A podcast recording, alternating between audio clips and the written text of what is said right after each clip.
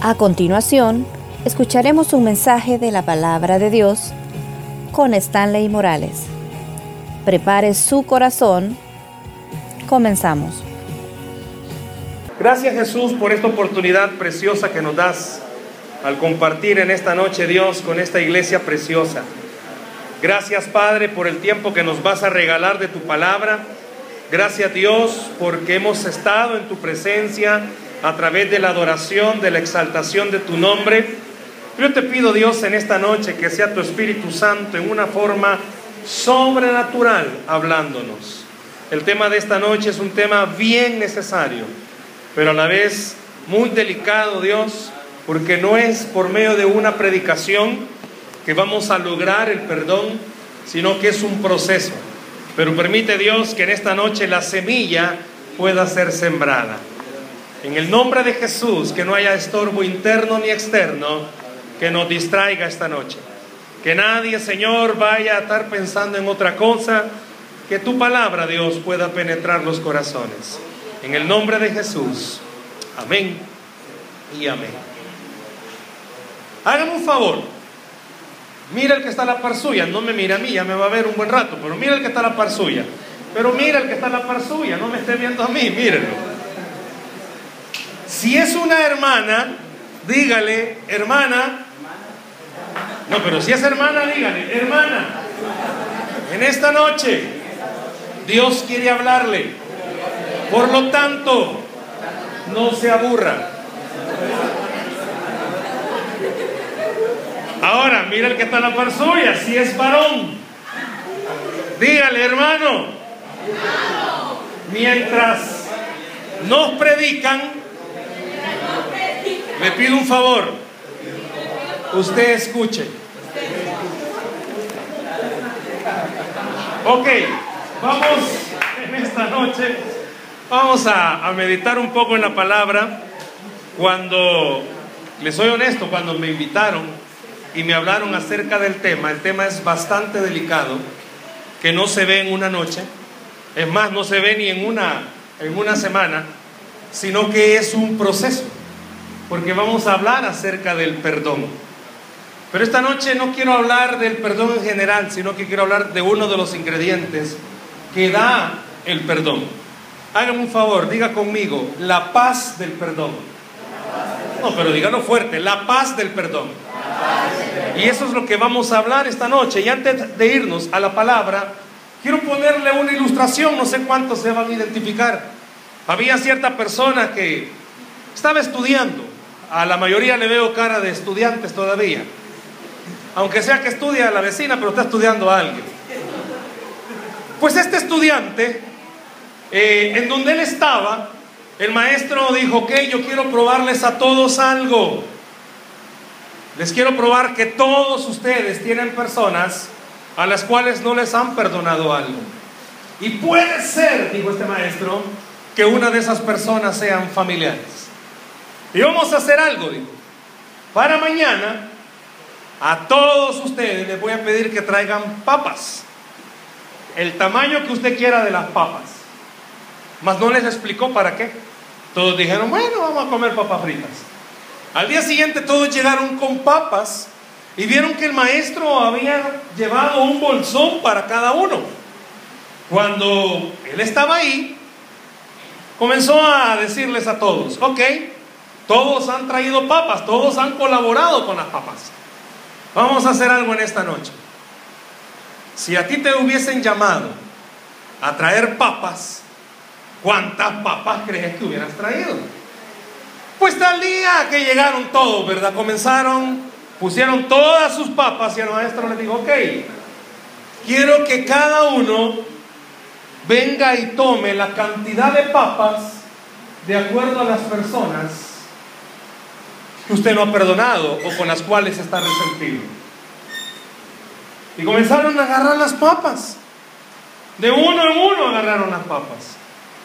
Y los bolsones se iban llenando al punto que era tan pesado que el maestro les dijo, ok, esto no termina aquí. Van a llevarse el bolsón con las papas.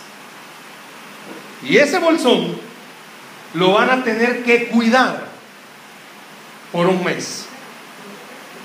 Se lo van a llevar con todo y papas. Y durante un mes van a tener que cuidarlo. Y así fue. Nadie prestó atención en el sentido de decir, bueno, me voy a llevar las papas. Pero pasados unos días, ¿qué cree que comenzaba a pasar con las papas? Comenzaron a podrirse, comenzaron a arruinarse. Pero la cosa era que no podían botar ni una papa. Tenían que andar todas las papas. Y donde ellos que, fueran, iban a llevar su bolsón con las papas. ¿Te imaginas dormir en un bolsón, en un bolsón, dormir en un cuarto con un bolsón lleno de papas que se están pudriendo? ¿Te imaginas tener que levantarte y cuidar ese bolsón de papas, aunque se estén pudriendo? Donde quiera que tú ibas, o ellos iban, llevaban el bolsón de las papas. Muchos de ellos comenzaron a descuidar cosas por cuidar el bolsón de las papas. Pues este maestro llegó un momento en el que les dijo, sean honestos, ¿cuánto ya no aguantan el olor de las papas? Y todos comenzaron a levantar sus manos porque nadie tenía una papa buena. Quizás había una, pero como todas las demás estaban podridas, comenzaron a arruinar a las demás papas. Este maestro le dijo a los alumnos, ¿saben qué pasa? Así es la falta de perdón en nuestra vida. Hemos acumulado tantos sentimientos que no nos hemos dado cuenta cómo han comenzado a podrir nuestro interior. La gente no lo ve, pero hay cosas que tú mismo no soportas de ti mismo por la falta de perdón. Y eso es prácticamente lo mismo que hace la falta de perdón en nuestra vida, lo que las papas estaban pudriendo. Yo no sé cuántos creen que perdonar a alguien es darle un regalo, cuando en realidad el perdón no es un regalo para la otra persona. El perdón es un regalo para nosotros mismos. Y es lo que vamos a hablar en esta noche. Si vas conmigo, por favor, a Efesios capítulo 4. Efesios capítulo 4. Si no andas Biblia, acércate a un cristiano, no te preocupes. Efesios 4. Y si ni aún los cristianos andan Biblia, y se aflijanse. Efesios capítulo 4. Efesios capítulo 4. Vamos a leer el verso 31 y verso 32. Compartan la Biblia, compartan la Biblia, pero agárrenla bien. Efesios 4, 31 y 32. Veamos qué dicen estos dos versículos. Efesios 4, 31 y 32. No se preocupen. Si no andan Biblia, hay varios que la van a compartir. Si en su teléfono más inteligente que usted anda Biblia, enciéndalo entonces. Efesios 4, 31 y 32. Pero si su teléfono es el que viene en la leche nido, ni lo encienda. Efesios 4, 31 y 32. ¿Lo tenemos? ¿Lo tenemos? Bueno, no era vigilia de jóvenes. ¿Lo tenemos? Ah, hoy sí ya vivieron. Efesios 4, 31, 32. Dice, dice así estos versos. Y si me ayuda a leerlo fuerte, por favor, que se oiga. Uno, dos, tres. Quítense de vosotros toda amargura, enojo, ira, gritería y maledicencia y toda malicia. Antes sed benignos unos con otros, misericordiosos. Escuche esto, perdonándonos unos a otros, como Dios también os perdonó a vosotros en Cristo. Amén. ¿Ha escuchado usted alguna vez esta frase? Perdonarlo. Yo a él. No, usted está bromeando. Usted no sabe lo que me hizo. Yo no sé a cuántos jóvenes en algún momento quizás acá en la iglesia le han dicho, miren, tienen que perdonar a su papá. ¿Eh? No, si mi mamá no la voy a perdonar, si usted no sabe que ella es una enviada del diablo, usted no sabe que en mi casa vive Satán, si solo llegar y ver a mi papá ya es suficiente. No se llama Lucifer, pero huele. Y así sucesivamente. Hay muchas personas que quizás cuando escuchan la palabra perdón es como, ¿qué será eso? Ser una palabra yo no conocerla. Disculpe, yo venir aquí de lo vasco y no conocer esa palabra. Porque, perdón. Bueno, es más, quizás nosotros usamos en nuestro calor la palabra perdón, pero por votamos algo, ay, perdón. Pero no porque lo sintamos, o sea, llegas y pateas al trabajo, ay, perdón, pero suficiente, o le quitas algo a alguien y perdón, se me pegó. Pero ya es como parte de nuestro lenguaje. Pero quizás cuando hablamos acerca del perdón de sentimiento hacia otra persona, quizás nosotros nos sentimos hasta ofendidos porque no conocen nuestra historia. Bueno, yo si yo pudiera esta noche acercarme a cada uno y preguntarle, ¿habrá alguien en esta noche que no tenga a alguien a quien perdonar? Alguien pudiera levantar la mano y decir, no, hermano, ese tema no es para mí. Yo he perdonado hasta los ratones que pasan por cerca de mí. ¿Habrá alguien que no tenga nada que perdonarle a otro? ¿O será que de verdad en nuestro corazón hay un sentimiento?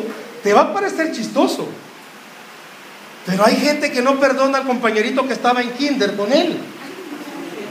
Porque de chiquito es algo promiscuo y le gustaba a la misma niña y se la bajó desde parvularia. Y no lo perdona.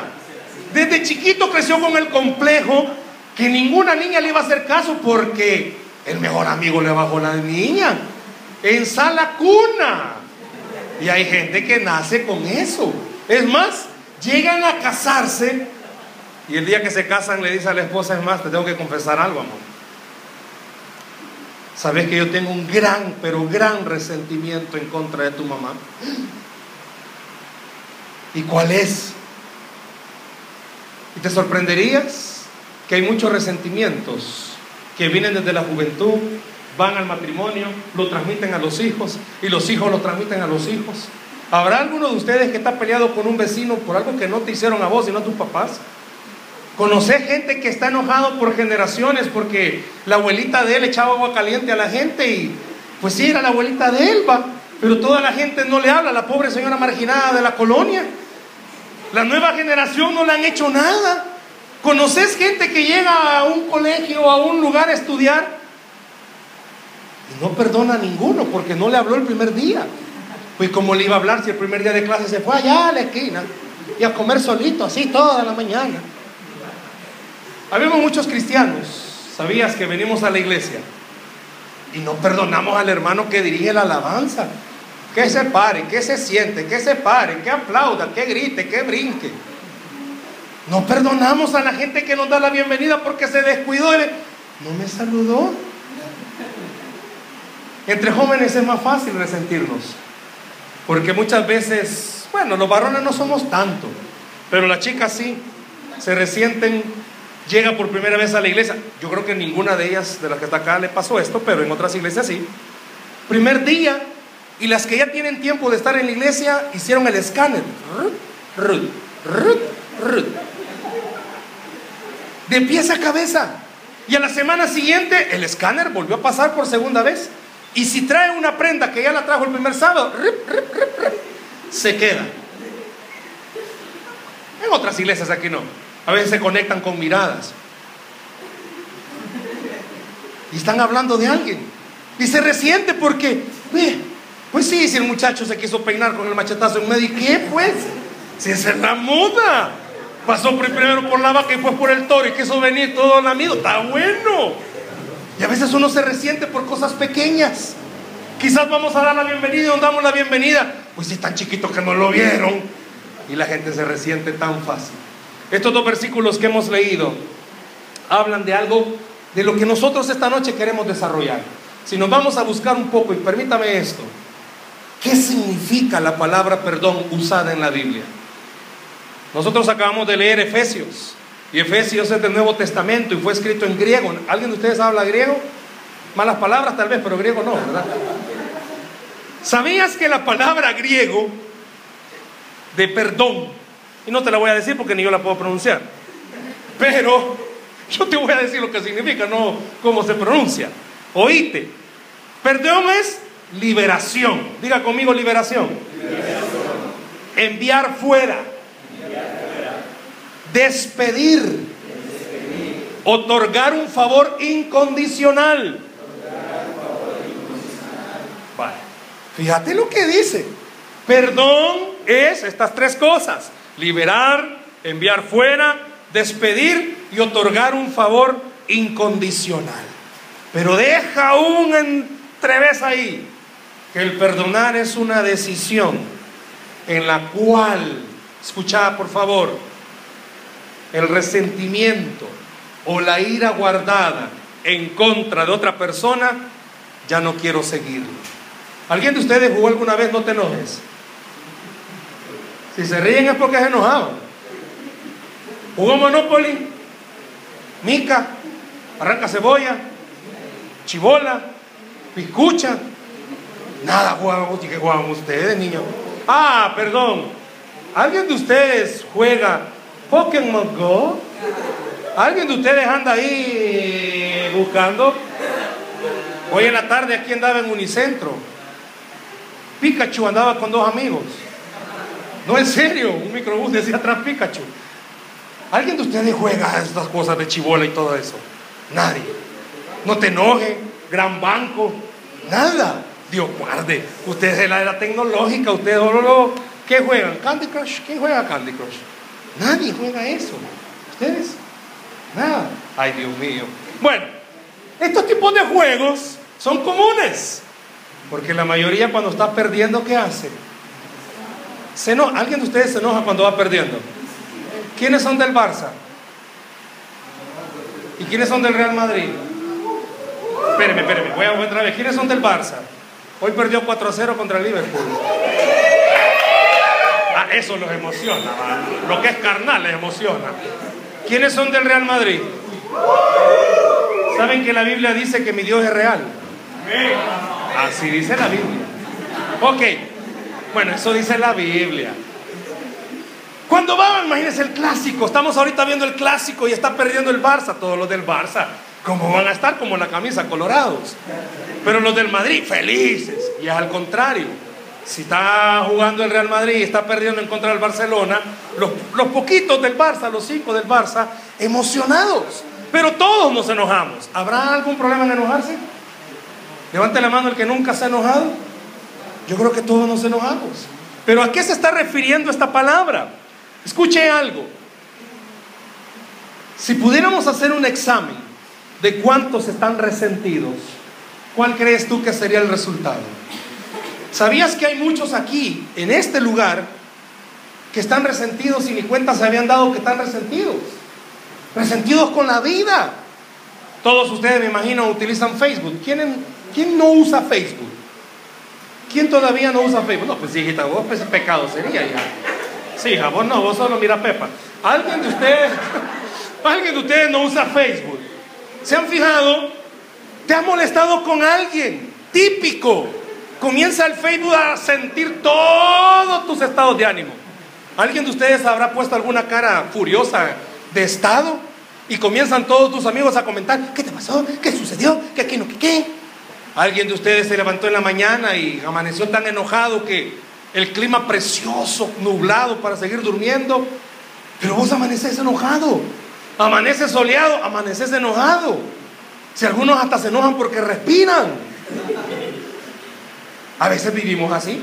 Puede ser que el que está en la par tuya hasta la vida le molesta. Porque esos son sus estados, maldita vida, que no sé por qué vivo, que porque nací en esta casa, que porque tengo la vecina que solo oyendo la misma música de siempre. Y lo porque los puros tigres del norte pasan oyendo. Mañana, tarde y noche. Pero bueno, el punto es este.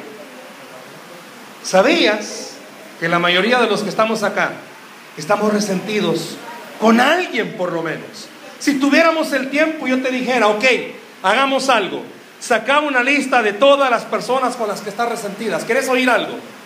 El rey Saúl, yo vi al principio que estaban haciendo esto, lo del juego bíblico. El rey Saúl, ¿sabías que vivió todo su reinado resentido con David? Y David no le había hecho nada a él. Es más, lo intentó matar. El resentimiento hizo que Saúl quisiera matar hasta, hasta su propio hijo por ser amigo de David. ¿Sabías que muchas veces no sé si sea tan bien del lado de los varones, pero muchas veces las chicas, una está enojada con otra y sus mejores amigas se enojan con la otra. Y la, nada la ha hecho a ellas, pero como hay una hermandad, han hecho un pacto, Y más si son cuatro, pasan cerca de ella y las cuatro le tiran una mirada matadora. Y la pobrecita ni le hizo nada. Simplemente a una de las cuatro le gusta el mismo muchacho que la otra. Lo que pasa es que la otra se baña y estas cuatro no. Y el muchacho fue vivo. Pues sí dijo, uy Dios guarde, que está, está enfermo, va a salir si no se baña. Y esta sí se baña. Y es como se nos... Ya no vinieron hoy, hombre. Pero se enojan por gusto. Los varones, es raro encontrar cuatro varones que hagan la misma. Bueno, depende, ¿verdad? De qué varón sea. Pero yo siempre digo esto. Metamos a cuatro chicas a un mismo cuarto, encerrémoslas por media hora. Al salir las cuatro conocen la vida de todas. Pero metamos a cuatro varones por media hora en un cuarto. Esto pasamos haciendo los varones en media hora.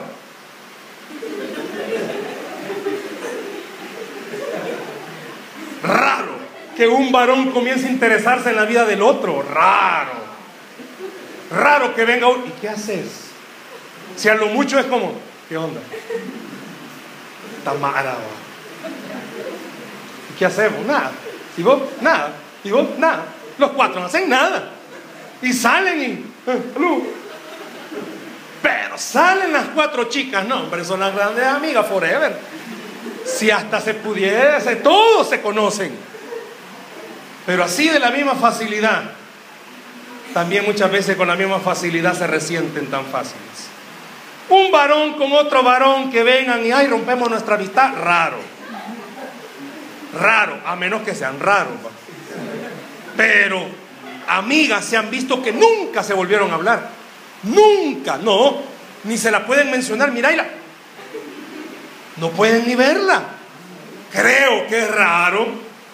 Bueno, también en otros lugares iba, pero aquí no va. Dos varones que se, se vuelvan enemigos, no creo que pasen ahí. No, ¿verdad? Pero es más fácil ver a dos chicas que no se hablen. ¿Qué tiene que ver esto con el perdón? Bueno, estoy hablando acerca de cosas que vos y yo solemos vivir. Puedo preguntarte algo sin, sin ser muy entrometido. ¿Cuántos en algún momento se han resentido por los papás que tienen?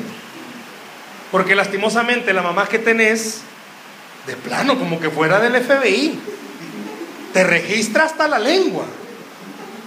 Conoce todo lo de tu cuarto, aunque lo tengas con candado. Ella tiene una llave especial. Metes debajo del colchón, ella sabe en qué plataforma del colchón lo metes. Si hay cielo falso en tu cuarto, ella se mete, no importa que haya lo que haya. Yo no sé cuántos de ustedes están de noche quizás. Algunos son tan modernos, ponen música cristiana y estás haciendo otra cosa y tu mamá llega a tu... No puedo decir a tu puerta porque ya ni puerta tenemos, porque te la voló tu mamá, va enojada. Pero llega a tu cuarto y oye la música. Ay, mi hijita adorando al Señor. Nada que chateando, ¿va? Oh, también el varón, ¿verdad? Ay, mamá, voy a orar, dice. Nada que estalquear a la bicha va, pero bueno. ¿Saben qué es estalquear? Andarse metiendo en la vida de lo que no te importa y que vos no le importás a él tampoco, pero bueno. Porque algunos hacen eso, andan investigando, en vez de decirle a la niña, mire, señorita, este, eh, desde que usted llegó a la iglesia, eh, ya no es lo mismo para mí, fíjense. En vez de decirle eso, no que pone a estarle talqueando el Facebook. Y se pone a ver quiénes le dan like. Y se enoja con el bicho que le da like. Y el bicho, pues sí, pues sí, también va que vos, Pero bueno, está intentando, pero bueno. Yo no sé si en algún momento has venido a la iglesia, has oído que han predicado, pero tu corazón sigue igual, molesto. Ya vamos a ver, porque el escritor fue bien detallista en decir que se quitaran de nosotros ciertas cosas. A veces quizás el perdón solo lo vemos como que alguien nos ha hecho algo. Y quiero que escuches esto. Bueno, es más, yo creo que lo mencionaron, creo que lo mencionaste en, en lo que estaban haciendo. Todos han oído hablar de Jonás. ¿Sabías que Jonás se enojó porque Dios lo mandó a Nínive? Claro, hay una razón. Los de Nínive habían matado a los de ascendientes de Jonás. Y era como, pues sí, estaba resentido. Hay una versión de la Biblia que dice que aún después que Jonás llegó a predicar a Nínive y ellos se arrepintieron, esta versión dice que Jonás se enojó muchísimo porque no le gustó que Dios hubiera perdonado a Nínive. ¿Te ha pasado que a veces venís a la iglesia y el que te cae mal porque te hizo algo malo, vas a dar testimonio? Y vos que no le haces nada a nadie todavía no das testimonio. Oís que alguien que no anda tan bien da testimonio y te da cólera. Si supieran lo que anda haciendo.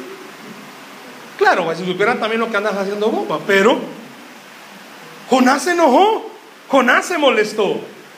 Jesús usa una frase donde dice que Dios no puede perdonar a quien no perdona. Claro, si lo dejamos hasta ahí, eso como que no nos gusta, como que no nos parece. Quiero que te vayas conmigo a la Biblia, si la tenés abierta, por favor. Antes de entrar a hablar un poco acerca de lo que es esto de la paz del perdón, ¿qué es lo primero que dice el escritor que hay que quitarnos? ¿Perdón? Ya la cerraron. Ya cerraron la Biblia, no. ¿Qué es lo primero que hay que quitarnos? Diga fuerte, amargura. ¿Conoce usted algún amargo aquí de esta iglesia? ¿Dónde hacen su bautismo, pastor? Ahí, ok. ¿Conocen ustedes ese lugar? ¿O no se abre por aquí? ¿Sabía? Bueno, ¿qué hay ahí? Agua, ¿verdad? Bueno, antes había otra cosa, pero hoy hay agua. Y yo creo que es agua, agua. Pero ¿sabías que hay algunos cristianos que han sido bautizados no en agua, sino que en jugo de limón? Les ven las caras tan amargos si al nomás entrar. Y son de los que sientan y Dios le bendiga, hermano. Y el que lo saluda bien gozoso. ¿Conoces gente así? Quizás tu familia. Oh, bien gozoso como sos joven. Los jóvenes no, se ríen de todo. Esto se ríe, se cae, alguien se ríe, se quema, alguien se ríe. Ven que viene el de la micro, uf, con todo y vos, ahí se ríe. Ve que el cobrador sale volando y queda en un puesto. O sea, nos reímos. Si ahorita pasara algo así desastroso, nos reímos. Porque ya como que en la naturaleza ya, ya está la risa, va a flor de piel, va. Uno se ríe por todo, ah, pero que no sea uno el que se cayó con todo, porque se levanta, ah, está riendo de levantarme. Pero, conoces cristianos, sino, es más, saludás a todos, hola, hola. Buenas. Porque este está amargado. Este se amarga por todo. El pastor decidió pintar de otro color. Se amargó. ¿Cuándo se le ocurrió al pastor pintar de este color y no me preguntó? ¿Eh? Vamos a hacer pijamá. Se amarga por la pijamá. ¿Y qué es eso? ¿Conocen cristianos así? Vamos a cantar, hermano. Y la, la alabanza, la canción, bueno, la canción, la alabanza es de júbilo, va. Y el hermanito, la hermanita que dirige, no aguanta, Y hace de todo, hermano, hermano, para animarlo. Y el hermanito no cambió. Si es que aplaude, va. Amargado. Como que limón todas las mañanas le echaran en la cara. ¿Sabes qué es amargura? Oíste, por favor. No es el diccionario. Es la palabra que está usada ahí. En su original esta palabra dice, reflejo de un resentimiento oprimido o reprimido. ¿Alguien de ustedes ha contenido la risa alguna vez?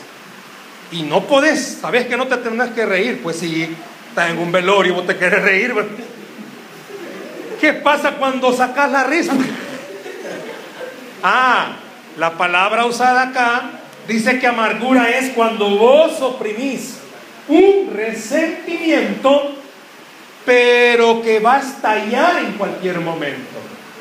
¿Te ha pasado que estás resentido? Va, tu mamá, papá. A veces la mamá pobrecita, va tanto que se dedican, va, pero como que las resentimos. Estás molesto con alguien de tu casa. Yo pregunté algo hoy, pero voy a hacerlo general. ¿Quiénes son hermanos mayores? Levanten la mano. Levanten bien la mano, que no les dé pena. Bájela. ¿Quiénes son los hermanos menores, los últimos? Levántela. Eso, como grita aquel. Vaya, espéreme, espéreme. Este ya me fue, vaya. Vamos otra vez. ¿Quiénes son los hermanos mayores? Ustedes son los más liberales, para los que van donde quiera y nadie les dice nada.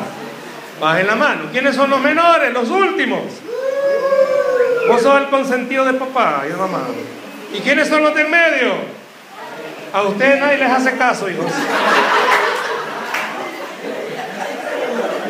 Ok. Pobrecitos. Por eso no lo quise decir a tu hermana, porque le iba a cachar. Ustedes jóvenes, los que nacieron en medio, pueden darle gracias al Señor, ¿verdad? Que hay vida, hay vida, hay salud. Pero ustedes, a ustedes no les hace caso nadie. Y si te hacen caso es para que saques la basura y vayas a traer la tortilla, papá. Y lo por eso mandan un varón a traer las tortillas con una sutumbilla que tiene la mamá, un colorico bien chivo, ¿va? Y va a traer las tortillas y enfrente vive la bicha que le gusta, man. Ay, Dios. Como que Barney con su tumbillita, ¿no? Pero bueno. ¿Por qué? ¿Por qué pregunté esto? Bueno, porque en casa se da comúnmente esto. Hermano contra hermano estallan. O habrán aquí hermanos que digan, no, pastor. Sí, con mis hermanos yo los he amado toda la vida. Los hermanitos, los que dijeron que eran los últimos. Esto sí no les va a gustar, pero los hermanos que son últimos son los más metidos. Porque esto cuando chiquito, como nadie le dedicaba tiempo, metido. Y la hermanita ya tenía novio y.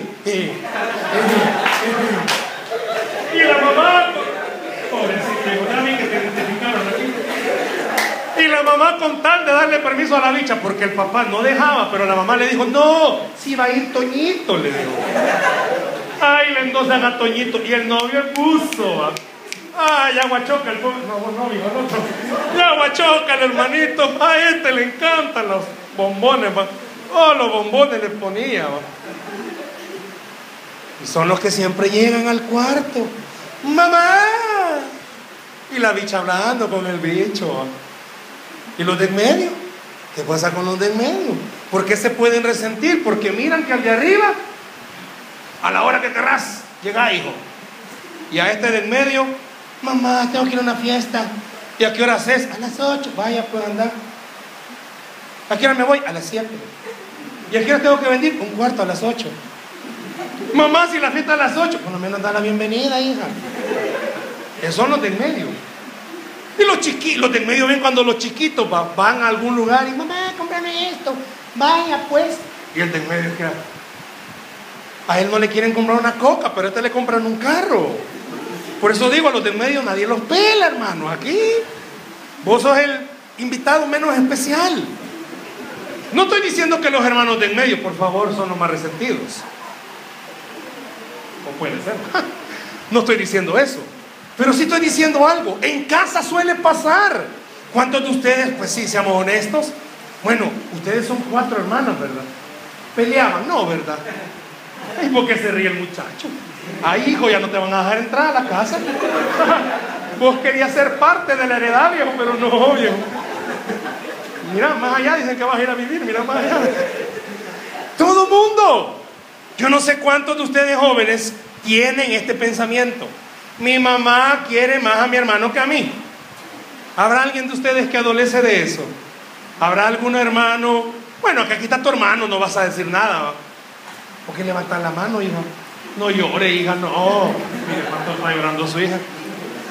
Pero les ha pasado que muchas veces en casa es donde más fácilmente nos resentimos. Ahora, dice que la amargura es un resentimiento que lo reprimís y en cualquier momento va a estallar. Alguien de ustedes estalla con facilidad. ¿Te has fijado? Yo no sé cuántos bipolares habrán aquí esta noche. Viene contento de los cinco minutos empurrado. Y no le habla nada. O al revés, viene todo enojado. Suele pasar en los colegios. Lleva sus útiles, los tira y toda la mara sabe, uy, no le hables. No le hables al Brian. Está peleado con el Kevin y el Brandon. Porque la Kimberly ni caso le hizo. Vienen aquí de Sonova. Y como a los cinco minutos el Brian, hey mana, Como ya le pasó el enojo, ya nadie quiere hablarle, va. La única que le habla es la Kimberly, pero bueno. Veamos en los segundos. ¿Qué hay que quitarse? Dice que hay que quitarse amargura. Después, ¿ah? Enojo. ¿Habrá algún enojado aquí? ¿Quiénes son enojados? Sean honestos. Miren, yo creo que todos somos enojados. ¿O habrá alguien de ustedes que le hacen alguna broma pesada y... Seguí, viejo. ¿Verdad que no? Miren, hay una palabra, no la voy a decir, va. O si la digo, no se va. Es que está el pastor me está viendo. ¿Se han fijado que los jóvenes no se llaman por su nombre? ¿Cómo se llama de un joven a otro joven? ¿Ah? ¿Me da permiso? Estamos entre jóvenes, ¿me da permiso? Son bien dundos, fíjense. Porque les dicen, hey, maje, venimos. Y allá va el otro, ¿qué pasó, maje? Y supieran qué quiere decir maje. Bueno, pero es otro día. Perdón, es otro día. Pero vaya, dice que la palabra enojo significa una hostilidad interna. ¿Cuántos de ustedes se sienten karatecas y le andan pegando a todo? El pobre Chucho recibiéndote en la casa ya patada, lo agarras.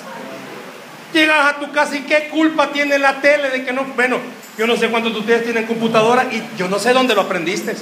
Que pegando le va a funcionar. ¿Cuántos de ustedes al pobre teléfono? Pues sí, como no se va a trabar, hijo. Si es un tamagotchi el que te han dado. Y ahí le estás pegando porque se te traba. Bueno, la siguiente palabra es por tiempo, gritería. Es el bullicio. Yo no sé cuántos de ustedes son bullistas cuando están peleando. ¿Te has fijado? Dos personas hablando enfrente y la otra grita como que está en el mercado. Cállate, si aquí estoy llenado y gritando. Maledicencia es calumnia. Cuando vos y yo estamos enojados andamos levantando falsos testimonios. Y lo último, antes de entrar a hablar de esto, malicia, que es la raíz, dice, de todos los vicios y todos los males. Quiero contarte esto para que puedas identificarte. Había un pastor asociado de una iglesia que en esta iglesia donde él estaba había renunciado el pastor general. Y la iglesia había decidido que este pastor asociado predicara mientras elegían al nuevo pastor. La cosa fue que en la iglesia habían dos grupos y habían dos candidatos. Y este pastor asociado era uno de sus candidatos. Y hubo muchas veces, muchas veces, en que la gente le dijo a este pastor, que era el encargado de predicar, mire hermano, ¿por qué no se va? Si usted va a perder, váyase. Pero este pastor dice y cuenta, nunca se fue porque estaba convencido que Dios quería que él estuviera ahí. Al cabo de un buen tiempo de estiramiento y encogimiento, lo eligieron a él pastor. Vaya, ganó. Y cuando él ganó, dijo, ah, se acabaron todos los obstáculos. Pero un día predicando, así como está tu servidor, vio a un hermano y sintió algo raro. Vio para otro lado y vio otro hermano y sintió algo raro.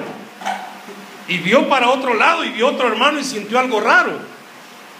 Después de predicar, se acercó a su esposa y le dijo, amor, creí que ya había vencido todos los obstáculos, pero no he vencido el más difícil. Sabes que hoy cuando estaba predicando vi al hermano X. ¿Te acuerdas que él yo lo consideraba mi amigo? Y él anduvo hablando de mí. Sí. Fíjate que vi al otro extremo y vi al hermano fulano. ¿Te acuerdas que lo invitamos a cenar a la casa y él fue uno de los que me dijeron que me fuera? Sí. Y sabes que vi hacia otro lado y vi a una hermana X. ¿Te acuerdas que esta hermana, nosotros nos ofrecimos para darle las cosas para su bebé? Sí. Pues te acuerdas que ella fue una de las que anduvieron hablando de mí con todos los miembros de la iglesia. Sí. Sabes que cuando vi a estas tres personas me di cuenta de algo. No he perdonado. Qué difícil me es predicar, dijo este pastor, sabiendo que no he perdonado. Para perdonar tú necesitas una herida, Más de alguien te ha herido. Para perdonar tú necesitas entender que hay una deuda. Pero también necesitas saber que hay que cancelar esa deuda. Yo no sé a cuántos de ustedes les gustan las películas de guerra, de acción. ¿Sabes lo que es un rehén? ¿Sabes qué es un rehén? Un rehén es cuando agarran a alguien y lo llevan a saber para dónde, pero llevan cautivo. Hace poco estaba viendo una película de esto de guerra.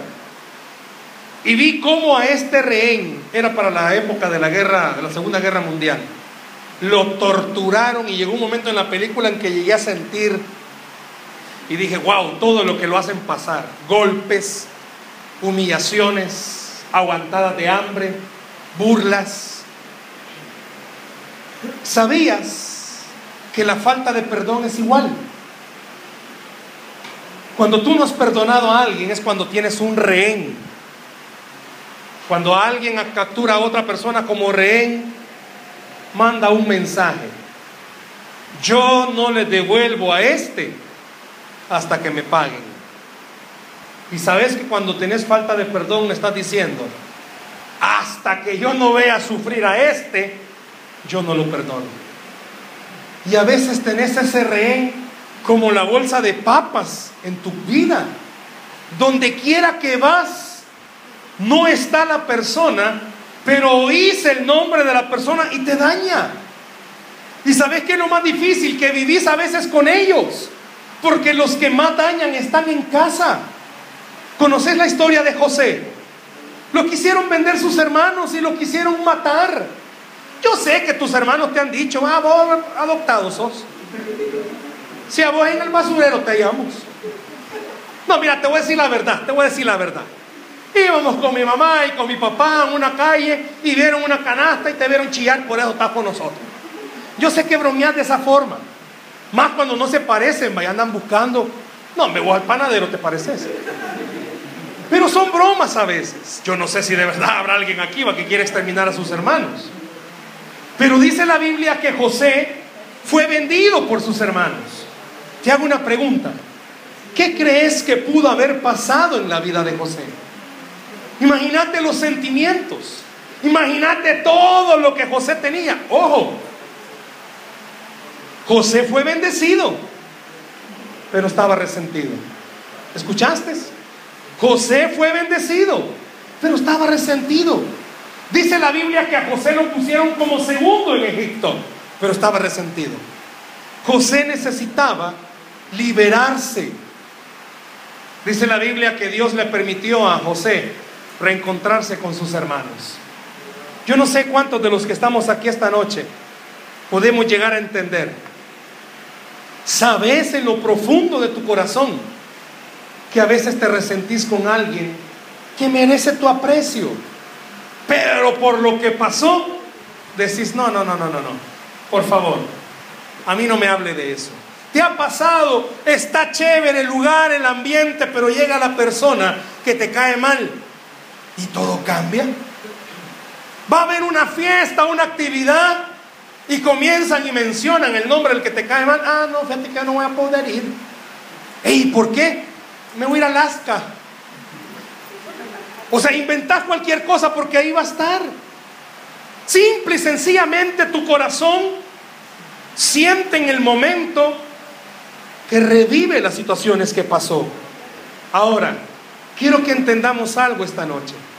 ¿Por qué el mensaje se llama la paz del perdón? ¿Sabías que puedes estar aquí? Puedes cantar, puedes ser usado por Dios. Pero hay algo que no te deja crecer como Dios quisiera que crecieras. Y sabes que hay algo que no te deja ser bendecido como Dios quisiera que fueras bendecido. De repente, yo no sé cuántos sinceramente tienen que hacer ajustes en casa para poder perdonar a alguien. Y es como, no, no, no, no, permítame. Hábleme de todo lo que quiera, que Dios me va a bendecir, que me va a mandar a la misión, aunque sea ahí y lo vasco, que Dios me va a usar, pero no me hable acerca de poder perdonar. ¿Sabías que esto de la falta de perdón se lleva inclusive hasta, como dije, al matrimonio? Hay parejas que no lo entienden y oíste esto, por favor, y qué bueno fuera que lo escribieras en tu corazón. Cuando hay falta de perdón, eso, falta de perdón, es el causante de todos los problemas muchas veces de tu vida. No entendés por qué te va mal. Y es porque sencillamente vos no podés perdonar. Es porque sencillamente no podés hacerlo. ¿Sabes que cuando José pudo perdonar a sus hermanos, tuvo éxito? ¿Por qué? Porque fue el mejor gobernante que pudo haber existido. ¿Sabes que cuando José pudo perdonar, dice la Biblia, que Egipto en la época de la crisis fue bendecido por José? Y muchas veces Dios ha querido, ha querido bendecir tu vida, tu familia. Pero por esa piedrita llamada falta de perdón, no es bendecido. ¿Por qué? Porque es cierto, llegan de la iglesia todo alegre, tus papás quizás no son tan cristianos como vos quisieras, cometen errores, aunque vos no los querrás aceptar, y a veces esto te roba la paz. Yo no sé cuántos de ustedes quisieran decirle a sus pastores, mire, eh, le cuido la iglesia. Fíjense que aquí siento bien chivo, en mi casa no. Yo no ocupo mucho espacio, y nomasito quepo. Yo no sé cuántos de ustedes, ustedes quisieran que vigilias hubieran todos los días, las 24 horas. Porque llegar a tu casa es llegar al campo de guerra.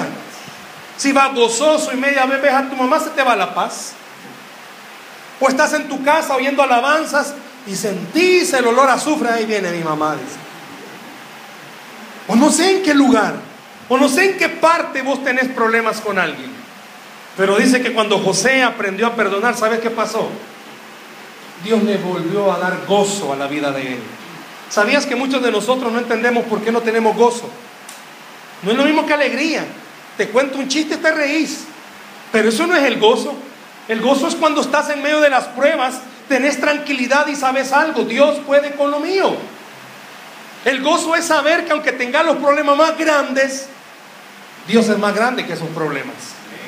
Tener gozo es saber que, mira, estamos en una crisis nacional, pero a pesar de eso, tu corazón siente paz y dice, a mí no me puede pasar nada. Eso es gozo. Tener gozo es tener sueños y, bueno, ¿cuántos de ustedes no quieren estudiar? ¿Cuántos de ustedes no quieren superarse? ¿Quieren triunfar? ¿Quieren poner su propio negocio? Mira, aunque sea allá afuera, pero poner tu propio negocio. ¿Cuántos de ustedes no quisieran hacerlo, pero no tienen gozo? Te repito, no es reírte. Yo te puedo contar mil cosas que te van a hacer reír. Pero el gozo es cuando vienen los problemas, estar tranquilo.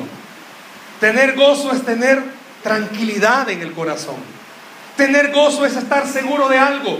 Puedo ser la persona de mil problemas, pero Dios tiene control de mi vida. Dice que José llegó a tener gozo, pero no solo eso. Yo vi algo cuando yo, te repito, cuando vine, comencé a ver muchas cosas. De verdad, no te lo digo por quedar bien contigo, de todas formas no, no me conoces, pero vi un potencial de liderazgo acá. Pero Dios no puede usarte si hay un estorbo en tu corazón. Dice la Biblia que cuando José pudo perdonar a sus hermanos, Dios usó a José para bendecir a todo Israel. Quizás vos no estés pensando en un gran ministerio, pero sabes que Dios quiere usarte a vos. Pero no puede usarte si no hay de verdad paz en tu corazón. Por eso se llama la paz del perdón. Y oíte, por favor, perdonar a alguien o saber que voy a quitar mi resentimiento en contra de otra persona, no es hacerle un favor a la otra persona, es liberarte tú mismo. El favor te lo haces vos. ¿Por qué? Porque te aseguro, oís el nombre de quien te cae mal en otro país, te molestas. Uy, ¿quién se llama así? Porque te recuerda a esa persona. Pero cuando vos tenés paz en tu corazón, es más, ¿sabes qué es lo difícil?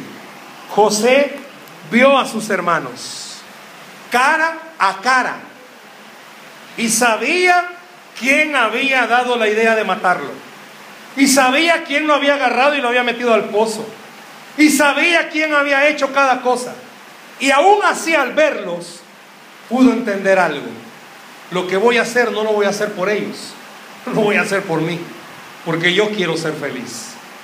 Sabes que cuando vos perdonas a otra persona, quien es feliz sos vos, no la otra persona. Y déjalo que se amargue. Ahí dejas si esa otra persona sigue con la roncha, déjalo. El problema eres tú. Si el escritor de esta carta a los Efesios usó todas estas palabras, él es porque él quería recordarte algo. Todos en alguna medida hemos sido heridos y por eso nos amargamos. No es malo enojarse, pero algunos viven ya enojados. Si desde cuando nacieron ya viven enojados. No es malo enojarse. En algún momento vas a actuar con ira. No sé cuántos de ustedes pegan a las paredes. Te agarra tan feo que le pegas a las paredes. Algunos a la almohada. Algunos al aire. Yo no sé cuántos de ustedes son opuestos, pero te van a dar. Pero a todo el mundo. Y ya cuando ves claras las cosas, no, espérate, ahora mejor. Porque la ira te controla. Yo no sé cuántos de ustedes la ira los controla. Son tan iracundos. Te molesta. Yo siempre he dicho esto. Yo le contaba al pastor, tenemos un grupo de matrimonios. Y a una pareja que tiene ese problema de ira, le pregunté a la esposa, mire, ¿y desde cuándo tiene problema él de ira? Yo creo que desde que lo hicieron, me dijo. Porque este cuando ya lo conocí, lo conocí todo ira, iracundo. Y cuando eran novios, usted lo veía que él era así. Sí, me dijo. Y nunca le dio miedo que le fuera a pegar. ¡Ay! Le pegó yo, me dijo. Pero hubo una preguntita que le hice. ¿Y usted creyó que Dios lo iba a cambiar cuando se casaran? La verdad que sí, me dijo. ¿Sabe qué? Le dije. Y lo mismo te digo. Si cuando conoces a alguien tiene una característica, no creas que cuando se case la va a cambiar. En buen salvadoreño va a ser peor todavía. Porque ahorita te anda conquistando, te anda taloneando, ahorita te baja el sol a una de las estrellas. Después ni la cacerola te va a alcanzar. Está Pachito el río por aquí. Si vos conoces a alguien que tiene problemas de ira, ¿te has fijado cuando van manejando los que tienen ira? Ahí está el chuchito. Ni le pitan. No se quitó. Pues si como va a quitarse, ahí estaba. Va manejando, no se le puede acelerar a alguien y adelantarse porque ya se siente toreto. Y se pone a la pari. Tiene problemas de ira. Yo no sé cuántos de ustedes te hicieron quedar mal y, ah, ah. y en la iglesia. Ay, estoy orando. Ah. Yo no sé cuántos de ustedes esta noche pueden decir, de verdad que tengo un serio problema de carácter. ¿Sabías que la falta de perdón se demuestra cuando hay problema de carácter? Y problema de carácter no es ser enojado. Cuidado, porque muchos son bien tranquilitos, los agarran de base, de pato lo agarran, bien calladito. Y a los y suavecito, no me molesté. Pero cuando este la amargura la estalla, estaba en la iglesia un joven tranquilo. Él tenía un problema cuando chiquito los papás lo pusieron a ver caricatura y habla como caricatura. Tú saber qué día hacer hoy. Él habla como que es caricatura. Pues toda la gente lo agarra de base porque le dicen caricatura. Y había uno, como siempre, va en toda la iglesia, hay uno que la lleva más chivo que el otro, que la lleva de, ¡uh! Lo agarró de base. Y llegó un momento, estábamos en el receso, no me acuerdo qué actividad, pero era una actividad, estábamos en receso. Cuando se levanta la caricatura, porque caricatura le decían, y agarra al otro del buche, saber qué es el buche, del cuello, lo contramina contra la pared, todo el mundo, lo que te digo, o sea, se queda, no se mete nadie a ayudar. Quizás medio metro lo levantó. Así estaban las patillas del otro. Solo le dijo, me tenés harto, le dijo. Y no te mato porque no sé cómo se mata, le dijo. Lo bajó, santo remedio. Pero este, caricatura, ojalá que no diga esto, caricatura, guardó su resentimiento por a saber cuánto tiempo. ¿Sabías que cuando este chiquitín veía caricatura, somos amigos, porque le tuvo miedo? Estaba amargado por dentro. Y sabes que a veces vos y yo nos desquitamos con quien menos culpa tiene. Pues si el primero que se apareció, con quien menos culpa. Y a veces suele pasar en casa. Papá o mamá llegan enojados del trabajo. Vos estás ahí medio haciendo tu trabajo. Toda pacha tener la cabeza porque los te pegan. ¡Tate de aquí, mono! Y a veces te enojas.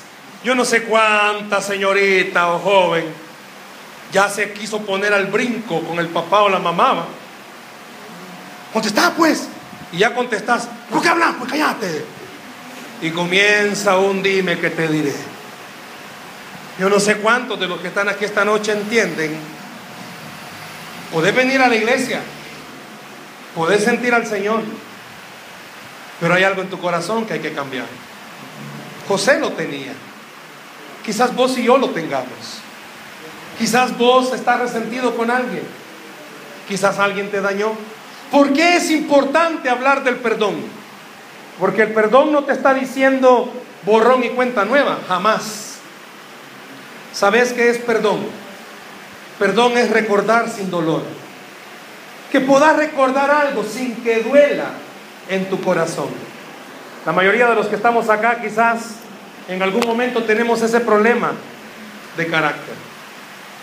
Pero por eso dice el escritor, quítese de usted esto. Yo no sé si en esta noche vos y yo podemos entender algo. Es más, el cristianismo sigue. Tú vas a seguir. Pero te vas a dar cuenta que rápido, fácil, te vas a resentir con las personas.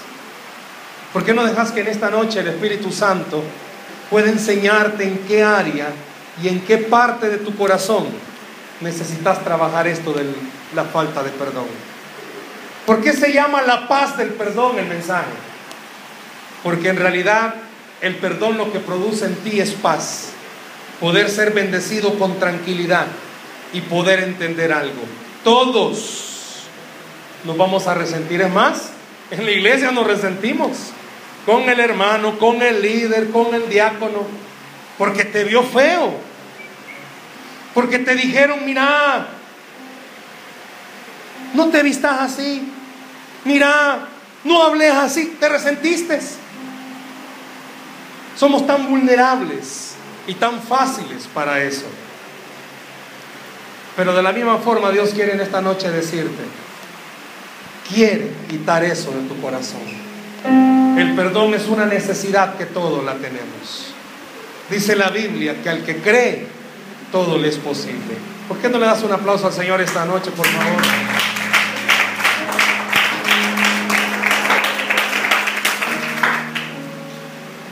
¿A cuántos en esta hora Dios vino a decirles o a moverles el piso y a decirles, mira, me encanta cómo estás, pero la falta de perdón te está estorbando.